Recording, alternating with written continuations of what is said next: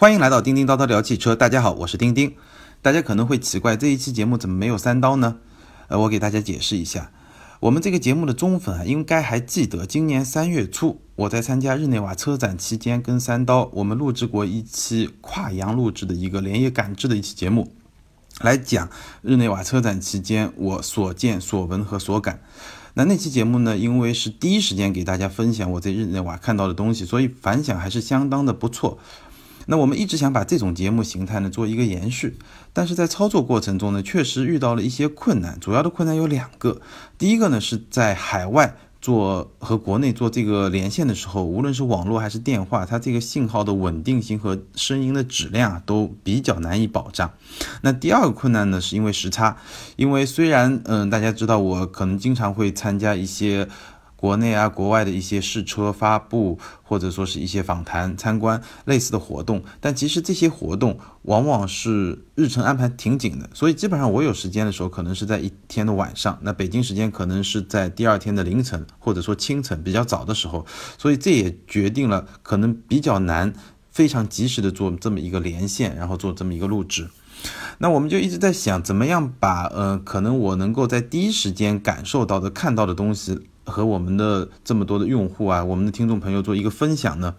那三刀就给我一个建议，他说：“哎，索性你自己一个人说吧，一个人聊。你先把你自己在现场看到的、想到的，包括感受到的一些东西，先跟大家做一个简单的分享。然后呢，我们这个话题呢，可以再过一段时间，等我们有时间，可以比较深入的去探讨这个话题。哎，那我觉得这个、这个、这个建议其实哎还是挺不错的。所以我们这一次呢，就想尝试一下。”看这种操作方法，大家反响怎么样？那我们觉得有另外一个好处呢，就是当我把我在现场感受到的一些东西非常简单，相对比较简单、比较直观的说出来以后呢，可能。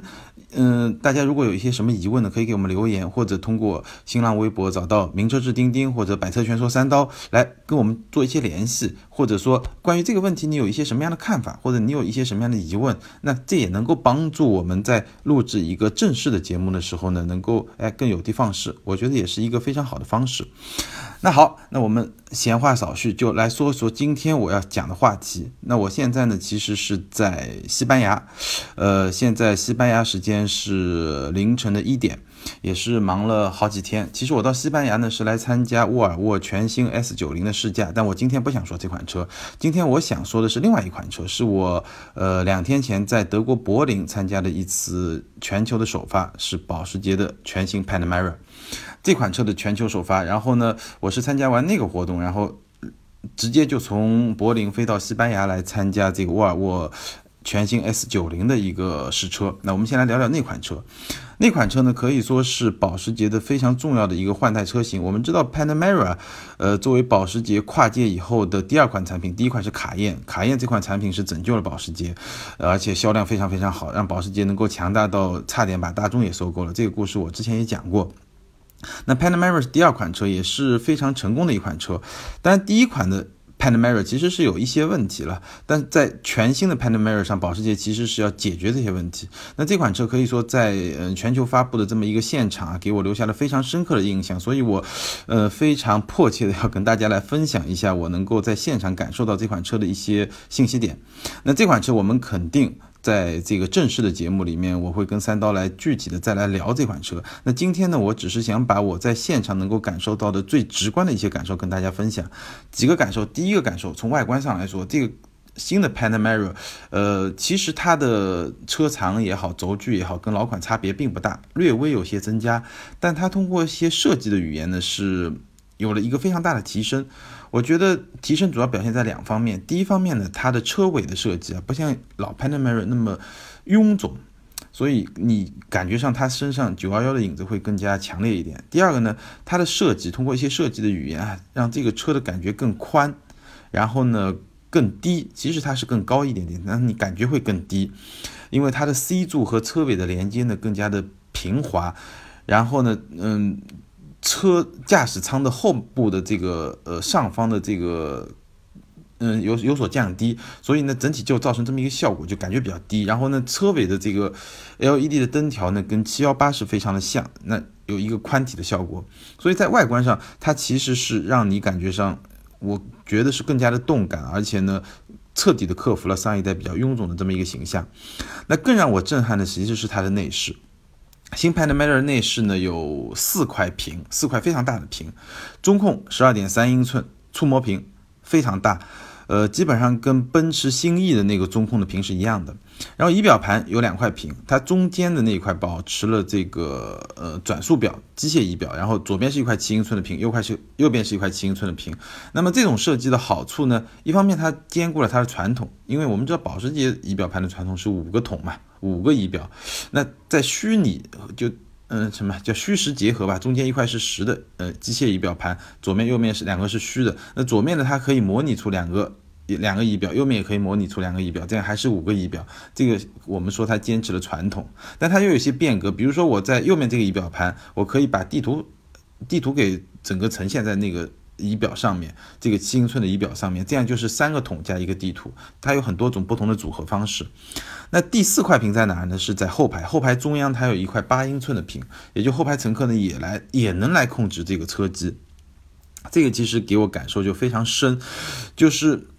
嗯，比如说我这两天在嗯西班牙是这个沃尔沃的 S 九零，S 九零这个中间的那个屏啊，嗯，有点像 iPad mini，它是从 XC 九零上开始开始用的。那当时我对 XC 九零的这块屏呢，其实评价是我当时用过的最好的这个车机屏，它的这个逻辑、它的反应速度、它的这种友好性，甚至比特斯拉还要好。那时过一年，这个评价我觉得已经。那这块屏还是同样的好，这个系统还是同样的系统，甚至有一些优化。但是我觉得可能这个结论就已经有点问题了，因为在这个一年过程中，我们看到了奔驰的 E，然后我又看到了保时捷的 Panamera，所以我们未来会看到屏，呃，这个会越来越大，而且更多的功能会集成到屏上。但跟屏相结合的一项最好的技术，控制车的技术，可能就是语音识别。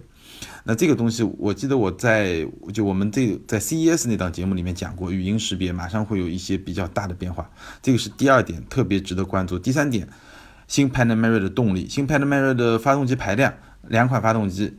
八缸的从四点八缩小到了四点零，但是动力和扭矩都是有所提升的，它的零到一百最好的成绩可以达到三点六秒，六缸的是二点九升。同样，它的动力也是有所提升的，然后它的零到一百最好能够达到四点二秒。但我觉得这两个数字大家可能没有什么概念，真正有价值的一个数字叫七分三十八秒。大家记住，七分三十八秒。这次的全新 Panamera 它发布了两款车，一款叫 Panamera Turbo，一款叫 Panamera 四 S。Panamera Turbo 在纽北的成绩就七分三十八秒，七分三十八秒什么概念呢？就是。九九七九幺幺 Turbo 就是我们这一代九幺幺叫九九幺，它的内部编号，上一代就九九七九九七那个年代的九幺幺 Turbo 在纽北的成绩就是七分三十八秒，七分三十八秒还是谁的成绩呢？还是法拉利四五八的成绩，也就是说上一代的法拉利的中置跑车在纽北的成绩就是七分三十八秒，什么概念？就是保时捷用一款四门的轿车跑到了差不多就是七八年前，不到十年前。纯种跑车在纽北能跑到的成绩，所以这款车的性能非常的强大，强大到有点逆天吧。呃，然后还有一些变化，比如说它用了八档的 PDK 的变速箱，也就是八档的双离合器的变速箱，那多了一个档位，显然燃油的经济性会更加好。那最后呢，我们要说一下空间。这个这次在柏林全球首发的这个新的 Panamera 呢是标轴版，它的后排空间呢基本上跟上一代的标轴版差不多，可能会略微好一点。那我们知道，在中国上一代 Panamera 是有加长版的，那这一代的 Panamera 呢，应该也会有加长版，虽然官方还没有正式的宣布。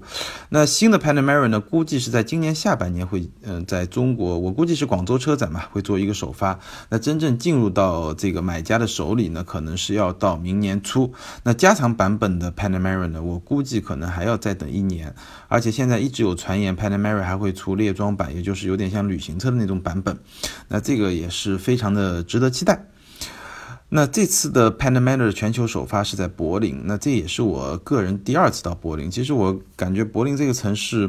嗯，说点题外话，柏林这个城市给我一个非常深的感觉，就是说，首先这是一个历史气息非常浓厚的城市，然后呢，在这座城市里面，你随时随地都能感受到德国人对历史的这么一种态度，这个确实。无论是当年的历史，包括后来的呃两德分立的历史，再包括今天的德国对德国人对历史的这么一个态度，还是给我留下了非常深刻的印象。所以这座城市也是我非常喜欢的一座城市。好，这就是我在柏林参加全新 Panamera 全球首发之后，对这款产品的一些最直观、最真实的感受。第一时间分享给大家，希望大家能够喜欢这么一种形式。那大家如果对这款车有什么呃问题或者有什么想法，想要与我们分享的，欢迎在节目下方评论，也欢迎呃通过我新浪微博找到我名车志钉钉来与我一起探讨，一起分享你的想法。那有一些问题呢，我们也应该是会在我们正式的节目里面专门聊这款车的节目里面为大家做一些解答，当然也是在尽我能力范围的这么一个条件下。好，那今天就跟大家聊到这儿，希望大家能够喜欢我们这种全新的节目形式，谢谢，再见。